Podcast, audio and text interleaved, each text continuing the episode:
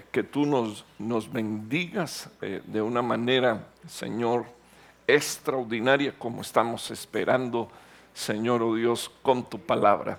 Te pido, Señor, que ella no vuelva atrás vacía, sino que haga, Señor, el efecto para lo cual tú la envías. Señor, queremos ser tierra buena, Señor, tierra fértil, que da, Señor, su fruto que hace, Señor, que la lluvia de tu palabra no vuelva atrás vacía. Oh Dios mío, que no regrese porque tú la envías con un propósito, Señor, hoy a nuestras vidas. En el nombre poderoso de Jesús, con gracias. Amén y amén. Quiero hablar eh, un tema que lo titulé, lo titulé así eh, los aprendices de Cristo versus costumbres. Si usted no sabe qué significa el versus, es, es la batalla, es contra. O sea que eh, eh, en un cartel de bolseo ponen a un boxeador y al otro y lo presentan así, fulano de tal versus fulano de tal. Entonces, solo explicándole, ¿ve? Que un aprendiz de Cristo va a tener batallas contra eh, sus propias costumbres. Eh, antes de introducirme eh, o, o introducir el primer versículo, permítame comentarle que es más fácil echar fuera un demonio que una costumbre. Mucho más fácil es mucho más fácil echar un demonio fuera que una costumbre. ¿Por qué es fácil? Porque eh, eh, el que le cree a Dios y usa el nombre de Jesús, los demonios tienen que ir. y es una autoridad que Dios, eh, claro que es una autoridad que Dios no se la da tampoco a todos, porque ahí estaban los hijos de Seba queriendo echar fuera demonios y decían por el nombre de Jesús y por Pablo, y dice la palabra del Señor que los demonios le contestaron, porque los demonios hablan. Los demonios le, contestaron, eh, a, a, Jesús conocemos y a Pablo también, pero ¿y ustedes quiénes son? Pero en el original griego no es ustedes quiénes son, sino con qué autoridad ustedes están haciendo esto. O sea, que los demonios sabían que ellos no tenían la autoridad para sacarlos de ahí. Y muchos de nosotros, por la única razón que no eh, tendríamos autoridad, y quiero que me oiga con oído circuncidado, no es porque no somos apóstoles o porque no somos pastores, sino porque no nos sujetamos. Y al no estar bajo autoridad, los demonios no obedecen a gente que no están bajo autoridad. Esa es una realidad. Y ellos saben quién está bajo autoridad y quién, así de sencillo. Eh, no es que los cristianos no tengan autoridad. El Señor se las dio a todo el que fuera un discípulo de Cristo. Son lo que, son lo que hay que estar bajo autoridad. Entonces, y por supuesto, la, última cabeza de abajo hacia arriba es Cristo y Dios el Padre. Entonces, todo el mundo tiene que estar eh, bajo esa autoridad.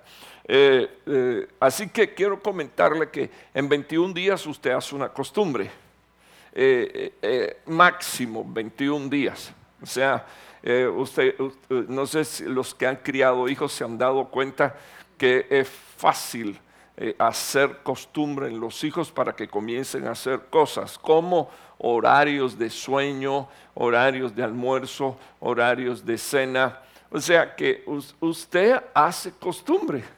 Tal es así que usted, eh, por ejemplo, eh, hace costumbre de dormir de un lado de la cama y si por casualidad lo quieren cambiar del otro lado y usted quiere mostrarse bondadoso y dice, ok, voy a dormir del lado allá, esa noche no duerme, porque usted está acostumbrado a dormir del lado, no sé, izquierdo. Por ejemplo, yo, yo duermo eh, en la cama de mi casa, frente a la cama de mi casa, a la, bueno, del lado derecho. De, de, la cabecera sería del lado izquierdo. Yo llego a un hotel y ¿qué usted cree que hago? Si no duermo, y no estoy loco ni maniático, pero no duermo de ese lado, no, no descanso, no duermo porque estoy acostumbrado y, porque todos mis mecanismos de reacción eh, brincan hacia acá, hacia la derecha, porque soy hijo de luz, bendito el nombre del Señor, y entonces quiero esto. Eh, pero a la hora de bajarme eh, por acá. Entonces, bueno, Sí se sabe la historia de el cambio de el, pote de azúcar por, y, por el pote de sal. Eh, mi esposa me bendijo donde se, donde se servía sal, eh, decidió que lo iba a cambiar, bendito el nombre de Dios, y me hizo un gran favor. Eh, puso puso a la, sal donde iba el azúcar y se buscó un pomo más grande de azúcar para supuestamente me fuera fácil. He contado, creo que son como 11 o 12 veces. Todavía estoy peleando con eso. Y usted dirá, pero qué cabeza más dura la suya. Para esta hora ya usted debería de saber que ahí hay sal. Pues cuando la sal es tan fina como el azúcar, eh, lo único que hay es que probar para hacer la diferencia. Y como yo eh, cuando cocino ni pruebo los alimentos, entonces yo costumbre. Tremendo eso, hermano. Tremendo, la costumbre es tremenda. Eh, pero yo no me voy a echar toda, no, no le voy a echar leña solo a Raúl, costumbre. Usted no suelta sus tortillas ni loco, bendito el nombre de Dios. Porque usted, a usted le gusta y si no come tortilla, no comió. Eso es una realidad. Eh, no quiero que se ofendan conmigo, pero yo digo, no sé qué gusto le hayan a la tortilla, pero usted me va a crucificar, pero, pero es así. Esto, los hermanos de México, eh, la única mentira que dicen es no pica. La, la, única mentira, los cristianos, la única mentira que dicen ellos es no pica y a todo hermano le echan, pero Padre Santo. Bueno, costumbre. Ahora, hay costumbres que son malas. Y yo quiero hablar unos minutos en un culto de escatología, quiero hablar de algunas costumbres que le impedirían a usted llegar al reino de los cielos. Y están ahí en la Biblia, se las quiero mostrar me da permiso, ¿verdad? Y, si no, también, bendito Dios. Ok, eh, quiero, que, quiero, que usted vea esto, Efesios 4, 20, 21, 22 y 23. Eh, por eso puse este título, Los aprendices de Cristo. Porque mire lo que dice la Biblia, pero tú no, tú no has aprendido a Cristo de esta manera. Eh, usted puede ir a buscar los versículos anteriores o sea, sí, le puedo hacer una pregunta a los que tienen hijos. Nunca se le ha salido así que le ha preguntado a su hijito, ¿y dónde fue que tú aprendiste eso? Nunca le ha hecho esa pregunta a su hijo, ¿y de dónde? Porque tú, tú estás consciente de que de ti no lo aprendieron. Entonces, yo quiero llamar la atención de esto. Dice la Biblia, pero ustedes no aprendieron así de Cristo. Entonces, parece que hay una manera de aprender a Cristo. Y, por supuesto, dependiendo de cómo tú actúas, entonces se sabe si tú eres un aprendiz de Cristo o la batalla de las costumbres te están derrotando. Entonces, dice la Biblia, si en verdad, si en verdad lo oísteis y habéis sido, ¿qué dice aquí, por favor, hermano? Por favor, me gustaría que usted me ayudara a predicar porque esto es clave y que usted en su Biblia marque esto, si de verdad lo oíste. Y yo quiero, yo quiero que usted sepa que, que, quiero hacer énfasis en la necesidad de oír a Dios, de conocer la voz de Dios, si en verdad lo habéis oído, porque hay gente que dice, yo lo he oído, pero, pero Pablo dice, si en verdad lo oíste. Entonces tienes que darte cuenta que Cristo tiene una manera de enseñarte y tú necesitas aprender a actuar como Él actúa. Si en verdad oísteis y, habéis sido enseñado ah, en Él conforme a la verdad que hay en Jesús, que en cuanto a vuestra anterior manera de vivir, ¿qué dice aquí, por favor, hermano?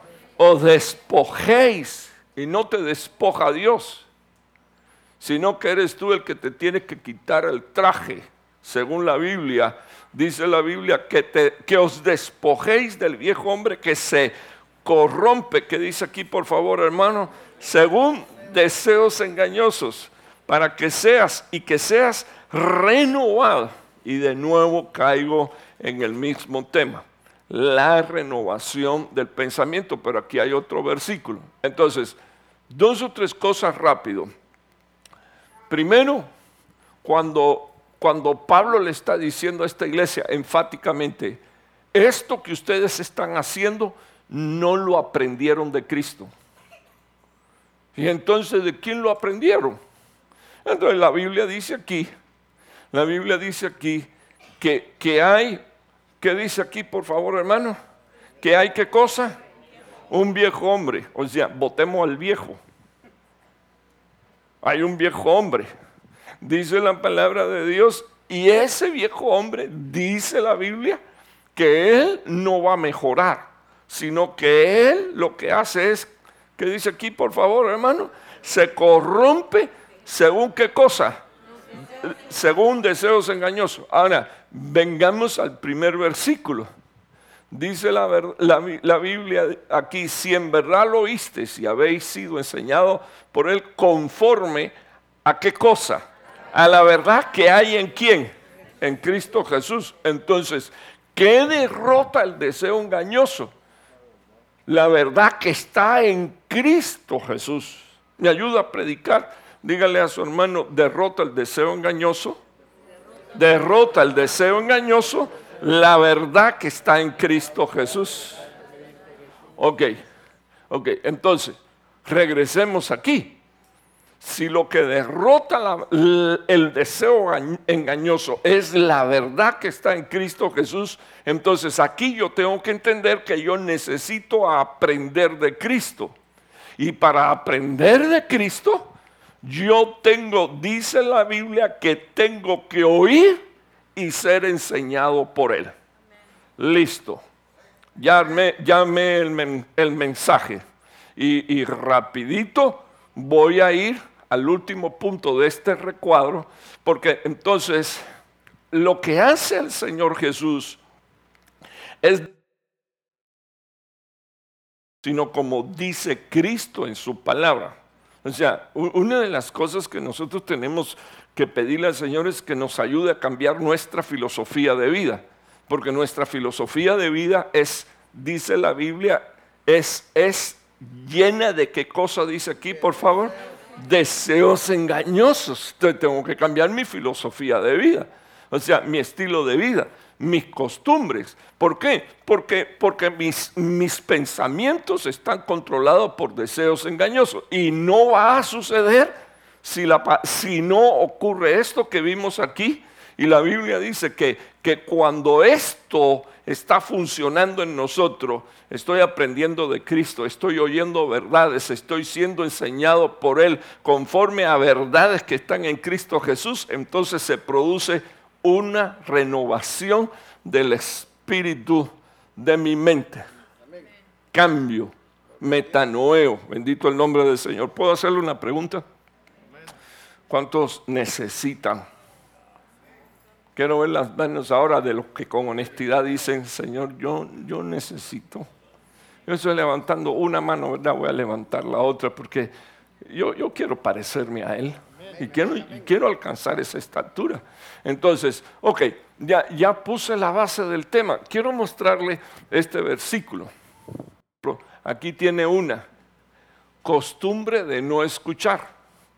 Papá y mamá ¿Alguna vez le ha tenido que decir a tu hijo, hazme favor, préstame atención, estoy hablando contigo? Hello. Ah, eh, esposo y esposa.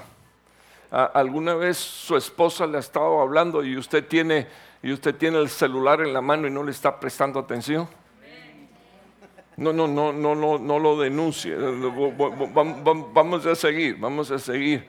Eh, esposo, alguna vez usted le estaba hablando a su esposa y su esposa con el celular en la mano y no lo suelta y no lo deja y, Ok, ok. Déjeme decirle que así es como se, así es como se destruye relaciones matrimoniales. O sea, la, la, crisis no se manifiesta de una vez, sino que se empieza a dar de esa manera. No estoy dando una clase familiar, pero sí le estoy explicando que es importante. Yo eh, yo empiezo, yo, yo hablo con una persona, me doy cuenta que, me, que está volteando la, cabeza y, está con, y lo que hago es callarme, eh, lo ignoro y volteo la espalda, porque mis palabras son valiosas. Tan valiosas que yo no hablo por gusto. Entonces, una de las cosas que yo quiero eh, que usted entienda es que en, nosotros existe una costumbre de no escuchar. Eh, no sé si alguna vez ha usado, ha usado la frase, tú eres sordo únicamente para lo que te conviene. Porque no es que no escuche, es que escucha solo lo que le conviene y lo que no le conviene, no lo escucha. Va, no me lo estoy llevando con un trailer, pero por favor présteme atención, porque esto le, en, esto, en esto le va la vida a usted. Miren lo que dice aquí Jeremías 22, 21. Esto se lo dijo Dios a Joacín, hijo de Josía. Eh, dice la Biblia, te hablé en tu prosperidad. Lea todo lo que está en blanco. Dios le dice, te hablé en tu prosperidad pero dijiste, no escucharé. Esta ha sido, que dice aquí, por favor hermano, tu costumbre desde tu juventud, que nunca has escuchado mi voz. Eso se lo dice Dios. Ok. Dios santo. Entonces, ¿sabe cómo viene el viejo hombre? ¿Cómo es que viene el viejo hombre al encuentro con el Señor? Con costumbres de no escuchar. O sea, aún ah, se sientan, no estoy hablando de usted que es tan santo y que ya debería estar en el cielo, hermano, Dios me guarde de ir contra usted. Eh, le estoy hablando a los hermanos de internet, eh, que oyen y oyen y oyen y oyen palabra de Dios pero no cambia. ¿Por qué? Porque cuando Dios habla, lo que hace Dios es compartir verdades. Cuando Él comparte verdades, Él quiere derrotar deseos engañosos de mi mente. Eso es lo que dice la palabra de Dios. Sí lo recuerda, ¿verdad? Eh, ¿Cómo lo quiere derrotar? Dándome y compartiéndome únicamente las verdades que están en Él y dice la palabra de Dios, se lo, vuelvo a mostrar aquí, dice la palabra de Dios que, que si yo no lo oigo y yo no recibo esa enseñanza, yo voy a terminar así, como dice aquí, por favor hermano, ¿cómo voy a terminar? Corrompido. Les puedo hacer una pregunta. Y la gente que no tiene la palabra de Dios allá afuera, ¿cómo es que está? No me quiere contestar. ¿Cómo es que está? están corrompidos. Lo triste aquí es que esto se lo dice Dios a un hombre que Dios lo puso por rey de Israel. Y entonces, dos o tres cositas, aquí están entre paréntesis. Eh, en la prosperidad, y cuando tú buscas en el original hebreo, dice seguridad genuina o falsa. Porque ¿quién da la, seguridad genuina? Dios no lo da un trono, no lo da un reino, no lo da el dinero, no lo da el ser manager de, una empresa o el director de una empresa. No, no, la seguridad genuina la da Dios. Y entonces cuando uno está conectado a esa cabeza, una de las cosas que dice aquí que Dios hizo con este fue hablarle en medio de su abundancia en medio de su prosperidad, pero él dijo, no voy a escuchar, pero en la palabra, esa en, en, lo original hebreo es oír inteligentemente con la connotación de obedecer. Entonces él dijo, no voy a escuchar es, no voy a oír, no voy a obedecer. Y dice la palabra del Señor que Dios le dijo, esta, hermano, qué mala costumbre. Qué mala costumbre cuando un padre le está hablando a un hijo que un hijo lo ignora y voltea la espalda. Eh, qué mala costumbre. Y le voy a decir a los padres, traten de corregir eso a sus hijos, porque de la misma manera que se lo hacen a usted, se lo van a hacer a Dios. Y, si se lo hacen a Dios, que es el Padre de los Espíritus, no piense usted que Dios va a perdonar eso. Usted puede decir, no, no, sí, la gracia de. Siga predicando de la gracia y no corrija a su hijo. Y no le enseñe la palabra de Dios a su hijo. Y no le digan a su hijo cómo es que hay que obedecer. Porque la Biblia dice que, Dios le habló a este hombre. Y, y, la Biblia dice que él dijo, no lo voy a oír, no te voy a oír. Es como cuando alguien te dice a ti, no, no, no, déjame, déjame tranquilo, no te voy a oír. Y tú estás compartiendo una palabra que le salva la vida. Entonces dice la palabra del Señor, esta, Dios le dijo, esta ha sido tu costumbre. ¿Desde cuándo, bendito hermano? Desde tu juventud. Eso evidentemente tiene una conexión con el día en que Israel Dios le dijo, ven que quiero que subas al monte, te voy a hablar ah, y te voy a entregar la ley a ti. Y en el monte, eh, ¿qué cosa es lo que se escuchaba? Dice la Biblia. ¿Qué cosa es lo que se escuchaba, por favor, hermano? Truenos. Había truenos, relámpagos, dice la palabra de Dios que la manifestación era poderosa, pero estaba hablando Dios.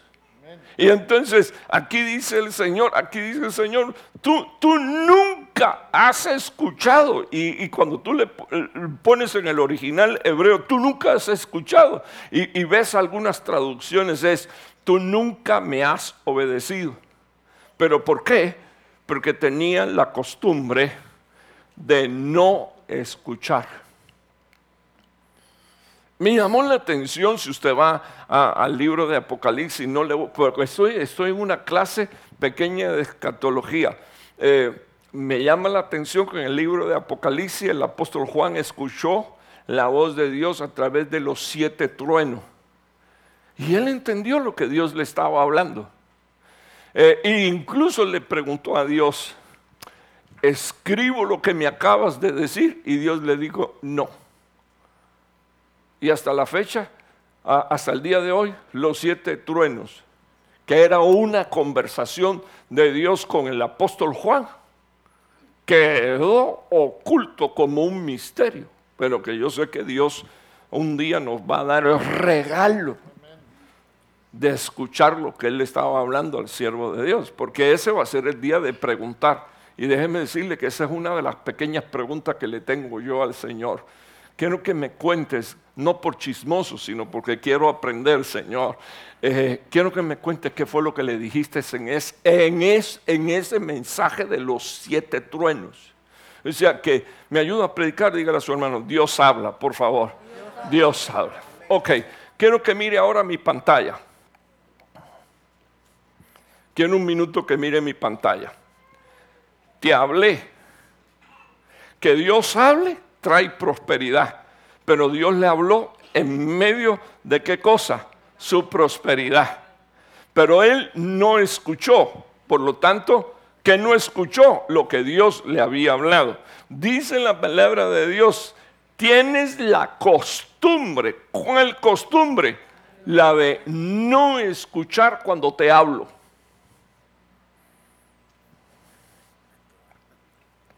Entonces, mire, mire, esta es la continuación.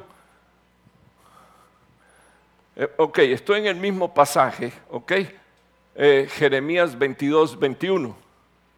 Pero puse la continuación del mensaje, pero no es la continuación del mensaje porque es el versículo anterior, pero es para la misma persona. Eh, mire lo que dice aquí la palabra de Dios, por favor. Mire lo que dice aquí, Jeremías 22, 19. Por no escuchar, por tener esas malas costumbres que tienes de no escucharme, entonces con entierro de asno serás enterrado. Y dice la palabra de Dios, y serás arrastrado. y serás despedazado y serás tirado fuera de las puertas de Jerusalén. Entonces, cuando usted busca en las escrituras y quiénes son los que están los que van a quedar fuera de la Jerusalén, porque aquí nosotros necesitamos, disculpe hermano, tenemos que aprovechar todo lo que está escrito en la palabra para nuestra instrucción, porque la Biblia dice que toda escritura es útil para instruir, enseñar y redarguir a fin de hacer al hombre de Dios perfecto, no perverso. Sus deseos, sus deseos engañosos son que, los que nos hacen a nosotros perversos y corrompidos. Entonces, por no, por tu costumbre, de no escuchar, no has podido corregir. Le está diciendo Dios. Y entonces Dios le dice, Dios le dice a este, ok, eso es lo que decidiste hacer, con entierro de asno serás enterrado. Listo. Y, y lo que me llamó la atención es que el Señor le dijo, tirado fuera de qué cosa, hermano? de las puertas de Jerusalén. Y yo tengo deseo de entrar. Usted no tiene deseo de entrar y no tiene deseo de quedarse dentro de la ciudad. Sí, si quiere, ¿cuántos quieren? Entonces, ¿sabe cuál es la mala costumbre que tenemos que desechar, verdad? La de no escuchar. Entonces, aquí tiene Bienaventurados, supremamente bendecidos, afortunados y bien librados los que lavan sus vestiduras para tener derecho al árbol de la vida. Y dice la Biblia, y para entrar, para entrar por dónde? Por las puertas de la ciudad. Así que entran los que oyen inteligentemente. Entran y lo echan de la ciudad aquellos que vienen y se presentan delante, no, sí, aquí estoy, yo, yo sí escuché hablar de ti. No, yo, no, tú no, tú no acostumbraste tu oído a escuchar y a obedecer. No pudiste hacerlo. Entonces, ah, le puse esta del código regal, le explico por qué. Porque en el original griego, si, si usted toma ese versículo, desde cualquier versión bíblica y busca el original griego, la Biblia dice cómo es que se lavan las ropas. Lamentablemente, la traducción bíblica de las Américas no puso la palabra mandamiento. Pero el código real puso, bendito los que lavan sus ropas guardando qué cosa, por favor, hermano, sus mandamientos. Pero para guardarlo hay que escucharlos recibirlos. Entonces dice la Biblia, a ellos le dan esa autoridad. Ahora, ¿quiénes estarán fuera? quiero que, se detengan unos minutos conmigo. ¿Quiénes estarán fuera? Los perros son los malos obreros en la, en la palabra de Dios. Los perros son los malos obreros y los perros son los prostitutos, los que venden su cuerpo y venden también su autoridad, la que Dios le ha dado. Entonces, eh, sígame por favor por unos minutos. Afuera, ¿quién más estarán, por favor? ¿Qué dicen aquí? Los hechiceros. Y, y a mí me asusta aquí entre nosotros que en la iglesia de Tiatira no solo estaba Jezabel, sino que estaban los hijos de Jezabel y estaban los hermanos de la iglesia que compartían con Jezabel. Y el Señor le dijo, ¿sabes qué? La voy a lanzar a ella en cama y a todos los que con ella fornican. O sea que aquí tendríamos que, eh, en, en una línea de pensamiento, eh, entender por qué el Señor dice, necesito que oigan mis palabras. Por ejemplo, a la iglesia se le dice en el libro de Apocalipsis capítulo 18, ah, ah, por lo tanto, pueblo mío, salgan de medio de Babilonia para que ustedes no participen ni de sus pecados ni de los juicios que voy a derramar sobre ellos. Entonces viene Dios y dice aquí, ¿quiénes son los que van a quedar fuera de la ciudad? Hechiceros pero hay una iglesia llamada Tiatira, donde habían permitido la profecía de una hechicera manipuladora y gente la seguía. Entonces, presta atención a esto. Dice la Biblia que no entrarán, los echarán, eh, estarán del lado de allá de la puerta, dice la Biblia. aquellos, aquellos que son, que dice aquí por favor, hermano, inmorales. Entonces tenemos que pedirle a Dios que Dios nos guarde a nosotros de inmoralidades.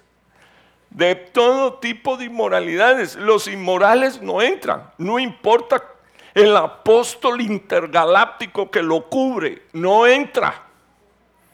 La Biblia lo dice, no entran.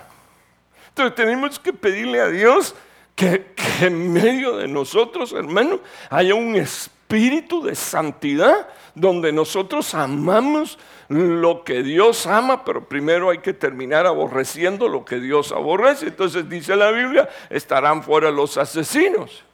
Pero pareciera ser que usted pudiera decir, mm, no hermano, si yo fuera un asesino yo estuviera en la cárcel. Pero cuando usted lee primera de Juan, el apóstol Juan dice que el que no ama a su hermano es un homicida. Tenemos problemas con lo que leemos y con lo que interpretamos. ¿Usted sabe por qué? Porque queremos únicamente, bueno, al menos yo, quiero oír únicamente lo que me conviene. Nos encantan que nos regalen mensajes así como que mm, eh, te va a ir bien, vas a prosperar, vas a volar, vas a engrandecer. Pero, pero, por favor, ¿y esto qué hacemos con esto? O sea, alguien que no ama a su hermano y que lo llega a odiar es un asesino, según doctrina apostólica de Juan y de la iglesia. Entonces tengo que cuidar mi corazón. Miren lo que dice aquí, los idólatras. Y ya usted ha oído hablar de mi papá decir que su papá decía, bendito Dios, que no habrían ídolos si no hubiera quien los cargara. Entonces no se trata de, no, amar y de no respetar a, tus pastores, pero tampoco idolatrarlos como si eh, fueran o la última Coca-Cola del desierto o el Papa que, que no se equivoca. Por favor, dice aquí, los idólatras se quedan afuera. Y aquí tendríamos que hacer una pregunta, ¿qué se sentó en mi corazón que no es Dios? ¿Qué me controla? Miren lo que dice aquí. Y todo, ¿qué dice aquí, por favor, hermano? El que ama y practica qué cosa. Pues usted no dice mentira, hermano, no se preocupe por eso. Ya le dije que es tan santo que debería de ir al cielo, pero cuídese. Cuídese porque hay gente que lo dice, eh, eh, me, pica la lengua por decir algo, pero mejor no lo digo porque se va, se va, de repente se va a ofender conmigo. O sea, usted va a decir, y, pero alguien le dijo, usted supo. No, no, no, no, no. Es, que yo conozco personas que sin necesidad de mentir, le puedo hacer una pregunta, ¿hay necesidad de mentir? Con toda sinceridad, ¿hay necesidad de mentir? No. Pero hay cristianos que esa línea la traspasan de muchas maneras. Y le quiero compartir con usted algo, hermano. De pequeño mi padre me enseñó el padre de la mentira se llama Satanás. Y hace algunos años en esta iglesia yo di un mensaje donde hablé y enseñé acerca de que la mentira es el esperma que usa Satanás para reengendrar hijos para él. O sea, e-, es la mentira es un esperma. Ahí se van a dar hijos del diablo a través de la mentira. Que Dios nos guarde. Entonces, ¿por qué tenemos que decir mentira? Mejor gánese una buena fregada, ¿verdad? Si, si, ah, pero decir mentira, no. Gánese un, buen regaño, una buena exhortación. Gánese, por ejemplo, que lo echen de trabajo porque usted le dio la gana ese día de no ir y quedarse dormido. ¿Y a ti qué te pasó? Me enfermé.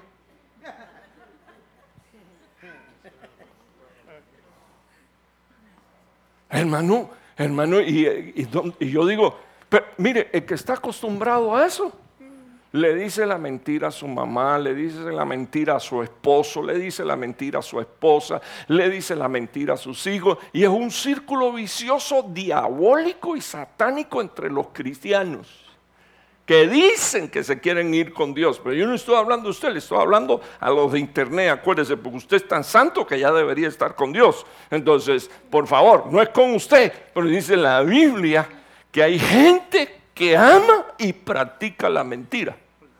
Entonces, quiero llamarle la atención que para decirla, para practicarla, hay que amarla.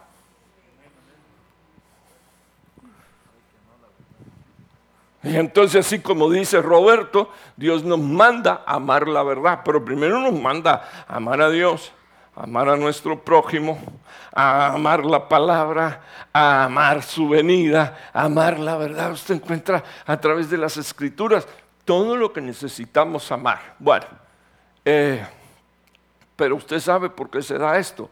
El origen de esto que usted está leyendo aquí es este que usted ve aquí. Tienes la costumbre desde tu juventud de que nunca me has escuchado tronar, nunca me has escuchado hablar. Pero no es porque Dios no habla, sino porque yo no quise escuchar. Y lo hice una costumbre. Qué tremendo. Ok, déjenme seguir aquí, por favor, unos minutos. Eh, próxima costumbre. Costumbre de la, le llamo yo esto la costumbre de la religión. Eh, querer las sombras. Pilato entonces le dijo, así que tú, mira hermano, esta es la conversación de Pilato con Cristo y de Cristo con Pilato. ¿Ok? Así que tú eres el rey. Y, y miren lo que Jesús le responde. Tú dices que soy rey. Tú lo dices. Ahora, mire esto. Para esto yo he nacido y para esto he venido a este mundo. Para dar, ¿qué dice aquí, por favor, hermano? Testimonio de la verdad. Y todo el que es de la verdad, ¿qué pasa con él, por favor, hermano? Escucha mi voz. Ok. Tienes la costumbre desde tu juventud de no escucharme. Te gusta hacer lo que te da la gana. Y entonces mire lo que viene a certificar Jesús aquí. Jesús viene a certificar, ok, eres tú el que estás diciendo que yo soy rey. Yo, no te lo he dicho a ti, eres tú. Y, mire lo que dice, lo que le dice Jesús. Para esto vine, con este fin vine aquí a la tierra yo he nacido y para esto he venido al mundo. O sea, Él conoce cuál es el propósito de estar aquí en la tierra y, le dice ah, eh, que el propósito de estar en la tierra es dar testimonio de qué cosa, hermano, de la verdad. Todo el que es de la verdad, ¿qué cosa es lo que hace según Jesús? Escucha la voz. Entonces, si, si, si yo me considero un hijo de Dios, ¿Qué cosa es lo que tengo que hacer? Escuchar su voz. Y escuchar su voz no para decirle, papaito, si ya te escuché ahí, cuando entienda te obedezco. No, no, no, no, no, no. Escuchar con inteligencia la voz de Dios incluye atesorar y obedecer. Entonces, mire lo que dice, mire lo que dice aquí la Y Pilato le, mire, mire qué charlatán este. Y, y, y, y, él, ¿qué, ¿y qué es la verdad? Y él está hablando el Señor le digo, vine para dar testimonio de la verdad. Y el, y el que sea de la verdad va a escuchar mi voz. Y, ah, como, ¿Y tú qué me estás diciendo?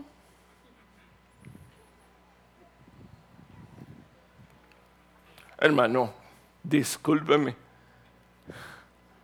Unos minutos antes la mujer le había dicho, no te atrevas a tocar a ese hombre. No lo toques. Tuve un sueño, no te atrevas a tocarlo. ¿Y qué es la verdad? ¿Quién es la verdad? Y habiendo dicho esto, ni, permitió que, que, Cristo le hablara. hermano, tenía la verdad delante y no la pudo recibir. Cristo es la verdad, no la pudo tener. Dice la palabra de Dios. Y habiendo dicho esto, salió otra vez a donde estaban los judíos y le dijo, yo no encuentro ningún delito en él. No hay ninguna razón lógica para hacerle un juicio a este hombre y matarlo. Entonces, lea aquí. Pero es costumbre entre vosotros, qué bueno, ¿eh? Unos perversos jugando y juzgando costumbre entre vosotros que os suelte a uno de la Pascua. ¿Queréis pues que le suelte a ustedes al rey de los judíos, hermano? Y aquellos lo odiaban porque, porque, porque habían escuchado eh, cómo habían recibido a Cristo entrando por Jerusalén y que este miserable eh, de rey sentado en un pollino que va a ser nuestro rey. Ustedes tienen por costumbre, pues en esta, costumbres de fiesta. Hagamos, hagamos algo. Eh, eh, ustedes tienen costumbre de soltar a alguien. Le suelto a Jesucristo y miren lo que dijeron. Miren lo que dijeron es, entonces esto volvieron a gritar diciendo, no a este, sino a Barrabás. Y dice la Biblia, y Barrabás era, ¿qué cosa? Dice aquí, un ladrón y un saqueador. Ok, ahora le voy lo que tengo aquí en mi mente con relación a este versículo. No pudieron soltarlo. O sea, lo primero que quiero que vea es que odiaban tanto a Dios que ni siquiera el nombre de su hijo lo pudieron mencionar. No, a este no. O sea, como e, eso es como cuando tú, ¿y qué se cree este? Como si tú pudieras rebajar a una persona en su autoridad, en su carácter, en su santidad, en su justicia, diciendo, a este, y no poderlo nombrar. Y eso fue lo que hicieron con el maestro. Lo próximo que quiero decirle es que como era la fiesta de la Pascua, no lo podían soltar porque era el cordero apartado por el Padre desde antes de la fundación del mundo. Así que ellos mismos estaban poniendo la soga cuando dijeron, a este no lo podemos dejar ir. Pero lo odiaban tanto que ni siquiera el nombre podían mencionarlo. Entonces, lo próximo que yo quiero que usted vea es que la religión hace que tú cambies al verdadero pastor por un ladrón y un salteador. Entonces, cuando tú lees Juan capítulo 10, el Señor dice, yo soy el buen pastor. Y yo, el, ladrón y el salteador, ¿qué cosa es lo que busca? Engañar, saltar la cerca, tomarse el lugar eh, que no tiene, acabar con la oveja. Pero entonces, mire lo que, está diciendo, lo que están diciendo esta gente. Y Pilato se lo dijo, ustedes tienen la costumbre cuando celebran la Pascua de soltar a alguien. O sea que, en, vez de celebrar la fiesta como Dios dijo, agarren un cordero, sacrifíquenlo, siéntense, cómanse el cordero en su totalidad, eh, cómanselo con hierbas amargas. Y cuando sus hijos le pregunten, díganle, un día estuvimos en Egipto y Dios nos hizo el milagro de sacarnos de ahí. Ellos se dedicaban, en vez de celebrar a la fiesta, la costumbre era soltar a gente prisionera, entre comillas, y eso lo llevó al punto de dejar al Cordero de Dios y decir, deme al ladrón y al salteador, de dejar al unigénito Hijo de Dios y escoger a un hijo de su papá. Eso es lo que hace la religión, costumbres religiosas, porque no hemos escuchado a Dios, no lo hemos visto. Entre paréntesis, no es que no lo hemos visto, sí lo hemos visto. Lo que tenemos que aprender es a discernir lo que vemos y también tenemos que aprender a discernir lo que escuchamos. Bueno, e, eso es una costumbre, hermano. La, religión es cosa seria. De, de hecho, yo me doy cuenta que es una de las cosas que más daño hace a la iglesia. Porque generalmente eh, yo he visto iglesia que muy sana sirviendo a Dios y de la noche a la mañana a alguien se le ocurre eh, poner banderas mesiánicas, eh, traer el, candelero de oro, que al fin y al cabo es una imitación, no es el verdadero, y, y terminan mal, terminan mal porque Cristo no le es suficiente. Este costumbre de no congregarse. en, en días pasados, mi, padre dijo, con esta pandemia sucedió algo. Trigo y paja. Y el Señor metió la pala y, y tiró la palada hacia arriba. La paja se va, el grano por su peso, ¡pum!, vuelve a caer. Entonces, fue un proceso de purificación, pero déjeme contarle algo que dice la Biblia que estaba ocurriendo desde hace dos mil años atrás.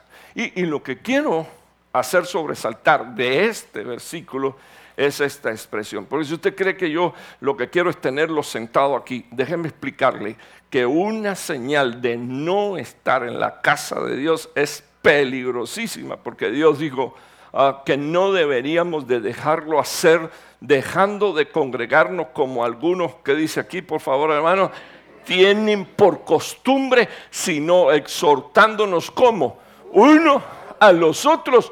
Y dice en la Biblia, en este es culto de escatología, mucho más al ver, que dice aquí, que el día se acerca. Entonces, mientras más se acerca, eh, eh, déjeme hacerle una pregunta, ¿usted cree que está más cerca del día de la cruz o del día de la venida? Entonces, le explico. Una de las manifestaciones del último tiempo es esta.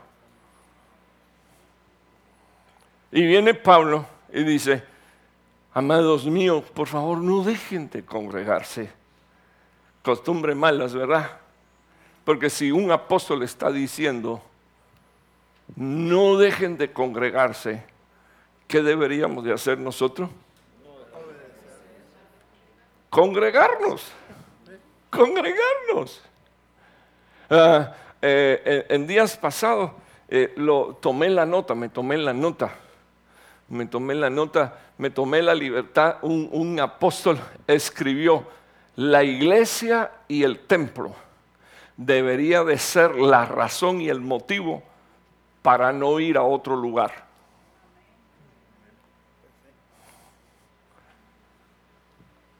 Él dijo, pero yo, hermano, ¿y usted está en contra de que la gente se divierta? No, no, no, no, no, escúcheme, cada cual, cada cual con el rema que tiene, ¿verdad? Yo, ¿qué voy a decir? Yo, mi, deber es tocar la trompeta.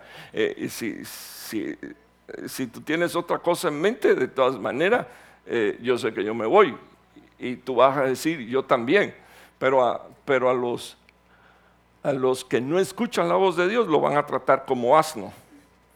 Lo van a matar, los van a cortar, los van a sacar de la ciudad y ellos van a querer entrar y no van a poder estar.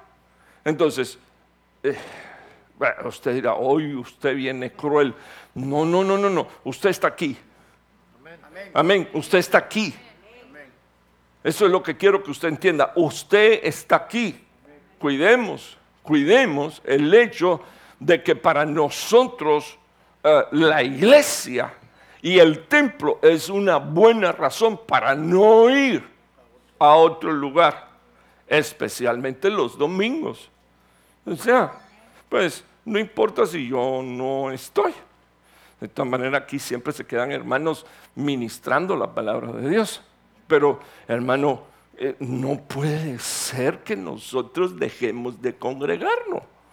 En días pasados eh, le escribí a, un, hermano de la iglesia y le voy a dar mi interpretación de qué cosa es vacaciones. Vacaciones es que usted escoja de lunes a viernes o a sábado una semana entera y usted se vaya de vacaciones. Ahora, cuando usted se va sábado y domingo, usted no está tomando vacaciones. Cuando usted se va viernes, sábado y, regresando el domingo. Usted no está, para empezar, usted no toma vacaciones 48 horas. Eh, eso no es vacaciones. Y lo próximo que está sucediendo es que usted está dejando sus privilegios ¿Cuál? El de estar en la casa de Dios y tener comunión en la casa de Dios y recibir la palabra de Dios, recibir instrucción, escuchar la voz de Dios y, adorar a Dios, que es, a eso fue a lo que lo llamó Dios. Gracias a Dios por los tres, amén. Santo Dios. Eh, no nos gusta, pero dice aquí, mucho más al ver que el día se acerca. ¿Será que está ciego? Porque eso está escrito hace dos mil años. ¿Será que no podemos oír? Entonces, yo, le explico, costumbre. ¿Cuál es la costumbre en Gringolandia?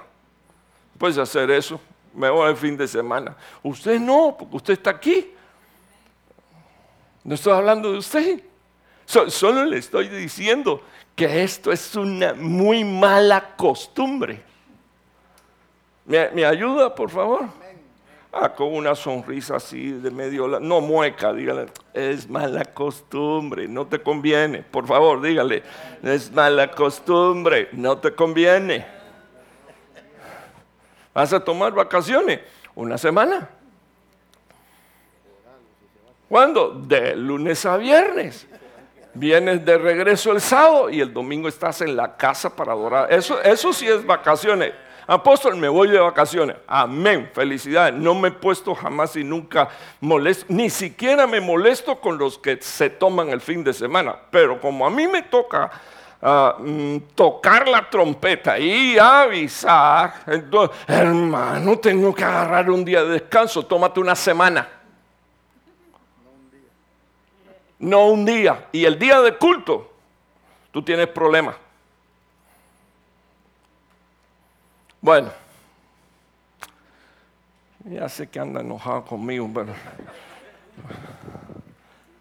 por Dios. Ok, 1 Corintios 11, 16. Ese capítulo es el velo. Más que el velo es la sujeción. Y digo más que el velo es la sujeción, porque yo conozco mujeres que usan velo y son unas insujetas. Entonces no es cuestión de velo. Lo primero que no tiene sujeto es la lengua. Entonces, por eso, no, y hombres también. Entonces, por, eso yo digo, no, más que velo, primero es sujeción. ¿A quién? A Dios, a, las autoridades, sujeción a, las cosas que Dios tiene establecidas en su, en su palabra. Entonces, pero miren lo que dice aquí. Me llamó la atención que Pablo dice, ok, ustedes usen el velo si ustedes quieren, no hay problema. Las iglesias de Cristo sí vamos a usar el velo. Y lo próximo que dice, pero si alguno parece, que dice, que dice aquí por favor hermano? Ser contencioso, nosotros no tenemos tal costumbre. Entonces cuando tú lees esto, es un versículo que se salta por alto. Casi siempre se salta por alto, pero parece que Pablo está diciendo, la iglesia de Cristo no acostumbra a contender.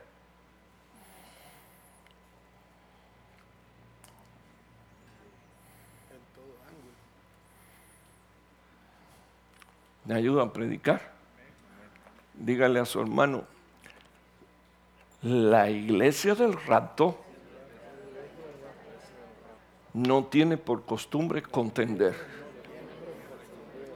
Así que si tú eres uno de los que contiendes, por favor, si tú eres uno de los que contiendes, tú no tienes en vista el rapto de la iglesia.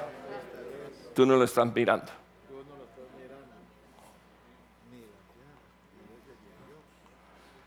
Impresionante, porque miren lo que dice la Biblia. Aquí pudiéramos decir, si alguno parece contencioso, nosotros, ministerios de Benecer, no tenemos tal costumbre, pero dice aquí, ni la tienen qué cosa, por favor, aquí, ni las iglesias de Dios. ¿De dónde eres? De ministerio de Benecer. ¿De dónde eres? De la iglesia. De, llénate la bocota diciendo que eres de ministerios de Benecer, pero no tengas la costumbre de contender. Contienda, pecado contienda es la señal de que hay un vicio metido dentro de ti, que no es, que no es marihuana y que no es alcohol, pero dice la Biblia que las iglesias de Dios no tienen esta costumbre. Entonces, ¿cómo puedo saber si soy iglesia de Dios? Pues lo primero que le voy a decir es, tengo que venir a la verdad de Cristo. ¿Usted sabe para qué? Para perder todas esas costumbres engañosas y perversas que deterioran la vida de un cristiano, porque e, eso sí, hermano, eso y le haces la vida imposible a tu marido, y le haces la vida imposible a tu mujer, y le haces la vida imposible a tus hijos, y se la hace a Malanga y su puerto de vianda. Tremendo eso, tú sabes, eh, es tremendo. La Biblia dice, no tengas tal costumbre. ¿Hello? ¿Nos ponemos de acuerdo? Vamos a ponernos de acuerdo en algo. ¿Quiere ponerse de acuerdo en algo? Quiero que levante su mano. Y quiero que cierre sus ojitos. Voy a orar por usted y dígale al Señor, quiero perder la costumbre, Señor, de contender. Por favor, quiero que abra su boca y le diga a Dios, Señor, quiero perder la costumbre de contender.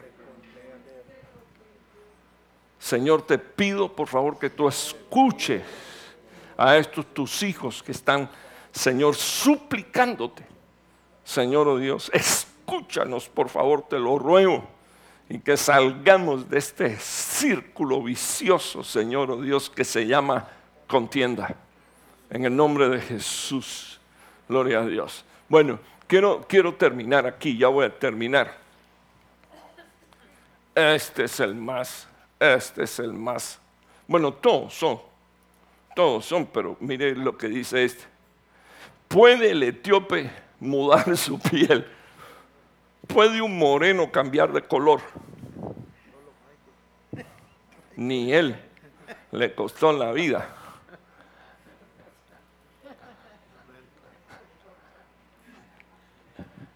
No puedo decir eso porque me van a botar el mensaje y no me lo van a.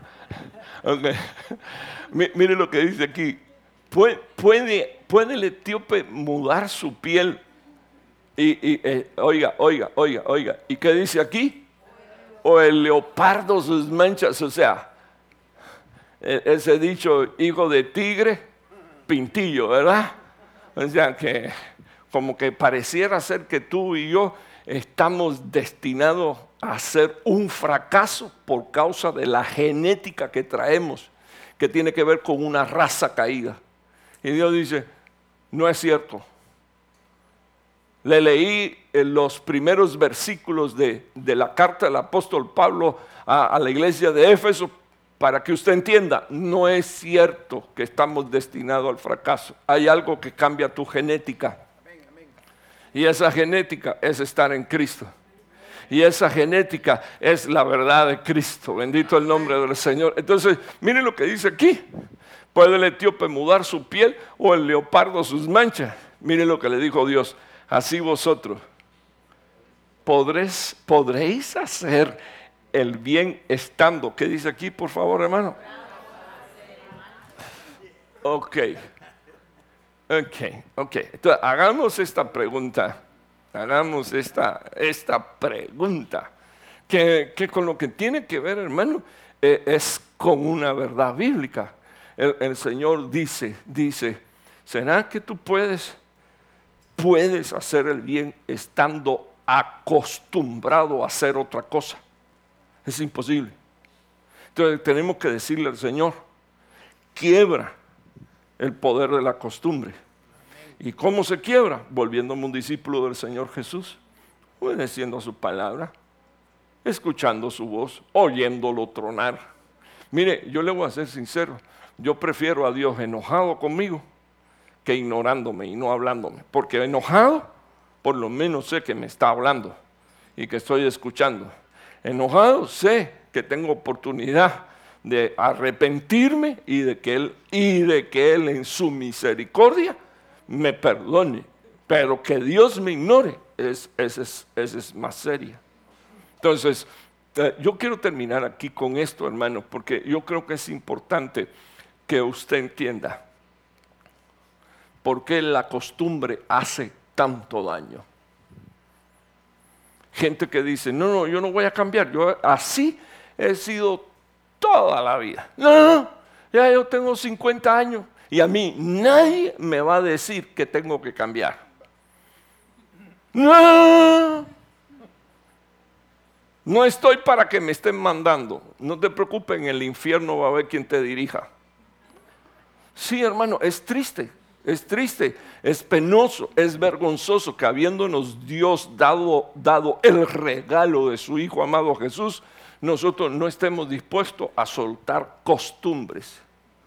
Entonces, eh, aquí tiene usted costumbre de qué cosa dice aquí. ¿Saben por qué le puse esta primera? Porque yo sabía que el resto del mensaje no le iba a caer bien. Entonces dije, no, no, primero le pongo esta. Porque entonces me van a aguantar y me van a escuchar. Entonces, costumbre de no escuchar. Costumbre de no escuchar. Costumbre de la religión. Tienes a Cristo delante eh, y, y prefiere que un ladrón salteador sea el que te pastoree. Entre paréntesis, aquí quiero, quiero poner un puntito sobre la I. Si usted tiene pastor y tiene ministro, usted debería de aprender a escuchar la voz de su pastor. Le he escuchado, le he escuchado a mi padre, el apóstol de la misión, decir, déjese de estar escuchando a tanta gente, déjese de estarle cayendo atrás, acostúmbrese a estar en un lugar y escuchar la voz de su pastor para que usted aprenda a conocer la voluntad de Dios para su vida. Es, esa es palabra de mi papá, el apóstol Sergio Guillermo Enrique Oliva. La costumbre de la religión. Voy cuando quiero, cuando no quiero, escucho a quien quiero, quien no quiero no lo escucho. Costumbre religiosa. Como si, como si nosotros nos juntáramos porque, porque nos une un hombre. Nos debería de unir la voluntad de Dios y el propósito de Dios. Costumbre de no congregarse. Bueno, ya, ya le hablé de esa, no lo voy a volver a molestar. Eh, costumbre de contender. Aquí no hay nadie, gracias a Dios. Bueno, después de la oración, nadie. Bendito el nombre del Señor. Costumbre de hacer el mal. Tenemos que pedir, hermano, perdóneme se tiene que volver usted discípulo de Cristo, definitivamente. Aprenda a pagar el precio. ¿De qué? De ser discípulo de Cristo. Entonces lo primero que va a suceder, ¿sabes qué cosa es? Vas a morir en la propia cruz que estás cargando.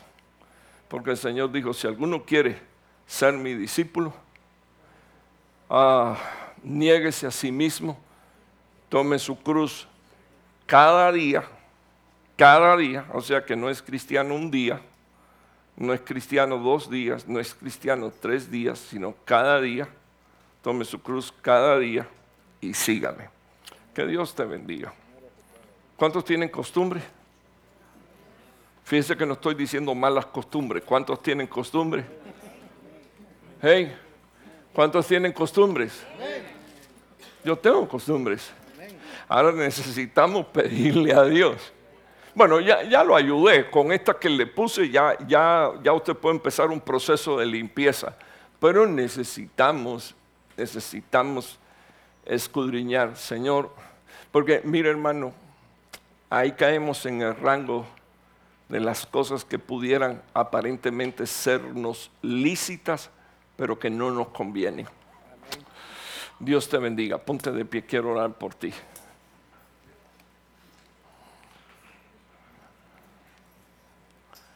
Amén. Así que tendríamos que pedirle a Dios que Él quite todas esas costumbres de nosotros. Y si no las tenemos, pedirle al Señor, guárdanos, guárdanos Señor de estas costumbres. Así que cuando ahí le entre la tentación de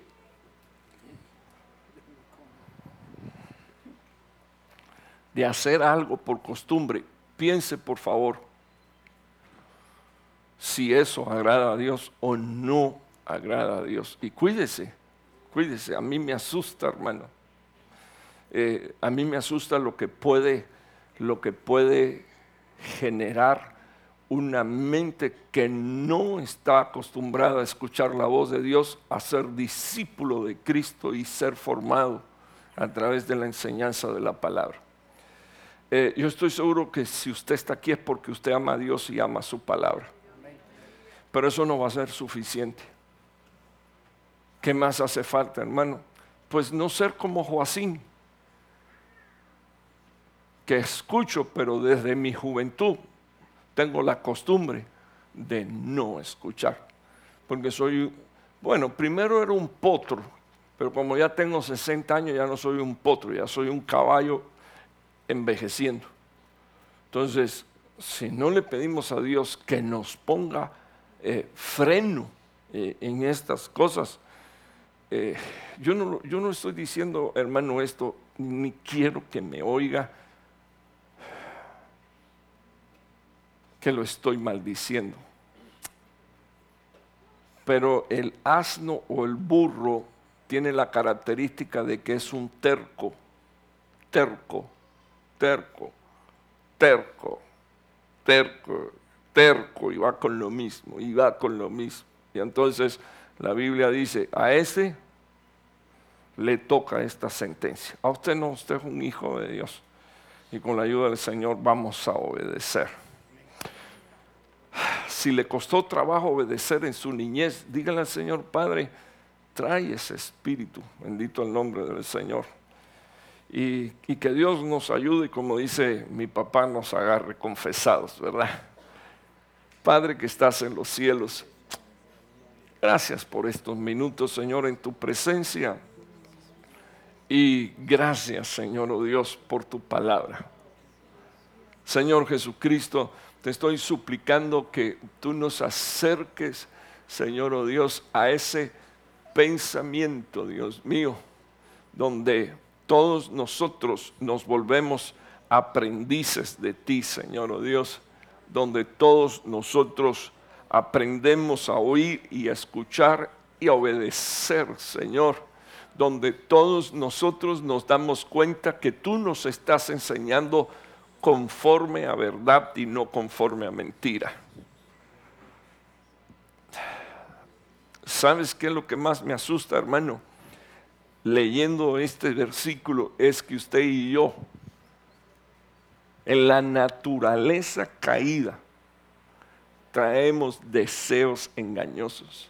Tenemos que decirle al Señor, Padre, cambia nuestra naturaleza y esto a través de escuchar tu voz, Señor, regenera, Señor, nuestro corazón, nuestros sentimientos, regenera, Señor, nuestros pensamientos, regenera y cambia, Señor, nuestras actitudes. Te estoy pidiendo, Señor, oh Dios, venga, Dios mío, sobre nosotros una administración, Señor, oh Dios, donde sin lugar a duda, podemos escuchar tu voz, discernirla, Padre, para poderla poner por obra. Te ruego en el poderoso nombre de Jesús que tú alejes, Señor, de nosotros las costumbres, Señor, no deseadas por ti.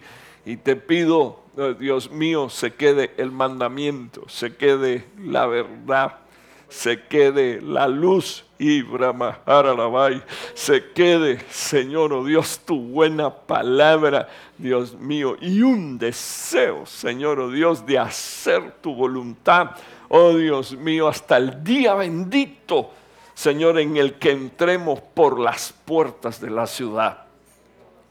Algunos serán echados y otros ni siquiera, Señor, podrán entrar pero te pido, Señor, oh Dios, que esta tu iglesia, así como Pablo la describió, la iglesia del Dios vivo, oh Padre Santo, encuentre el diseño, Señor, oh Dios, a través de la formación, Señor, que tú das con tu palabra y con tu espíritu. En el nombre poderoso de Jesús, con gracia. Amén y amén. Que Dios le bendiga. Estamos despedidos, amados hermanos, eh, para los hermanos de bautismo.